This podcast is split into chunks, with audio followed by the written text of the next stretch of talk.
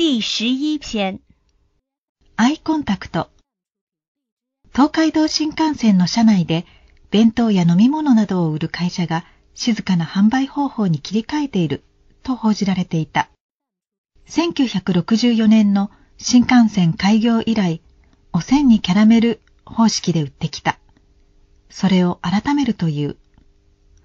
車内で休みたい客も多いだろう。静かに売るのは歓迎である。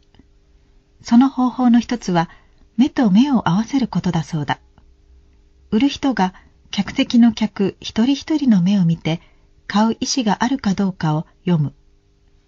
もう一つは、前方三列の客に聞こえるくらいの小声で、何々でございます、と商品を知らせる。興味深いのは目の合わせ方である。長いと失礼な感じだし、短いとそっけない。その会社の列車営業部長の吉田隆夫さんによると、いろいろ試した結果、一人当たり3秒までにしたという。米国の心理学者たちの視線の研究を思い出した。人と人が言葉を交わしているときに、どのくらい視線を交えるものかという調査だ。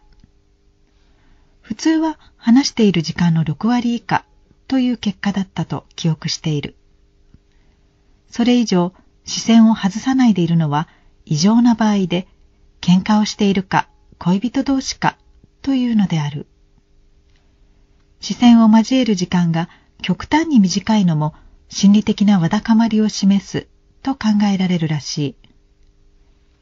相手を視線で捉え、その心理を推し量る。普段は何気なくしている動作である。だが、改めて3秒間にこだわったりすると案外難しかろう。難しいアイコンタクト。つまり視線を交わすことをしっかり実行せよ、と選手たちに教え込んだのは、サッカーの日本代表チームを指導しているオフト監督である。目で意図を伝え合ってボールをパスする。実践で得点に結びついた。日常生活でも話題をパスしながら相手の目をしっかり見る人と見ない人がいる。猿の研究者によると、母猿は小猿を叱るとき、必ずじっと目を見つめるそうだ。1993年8月4日。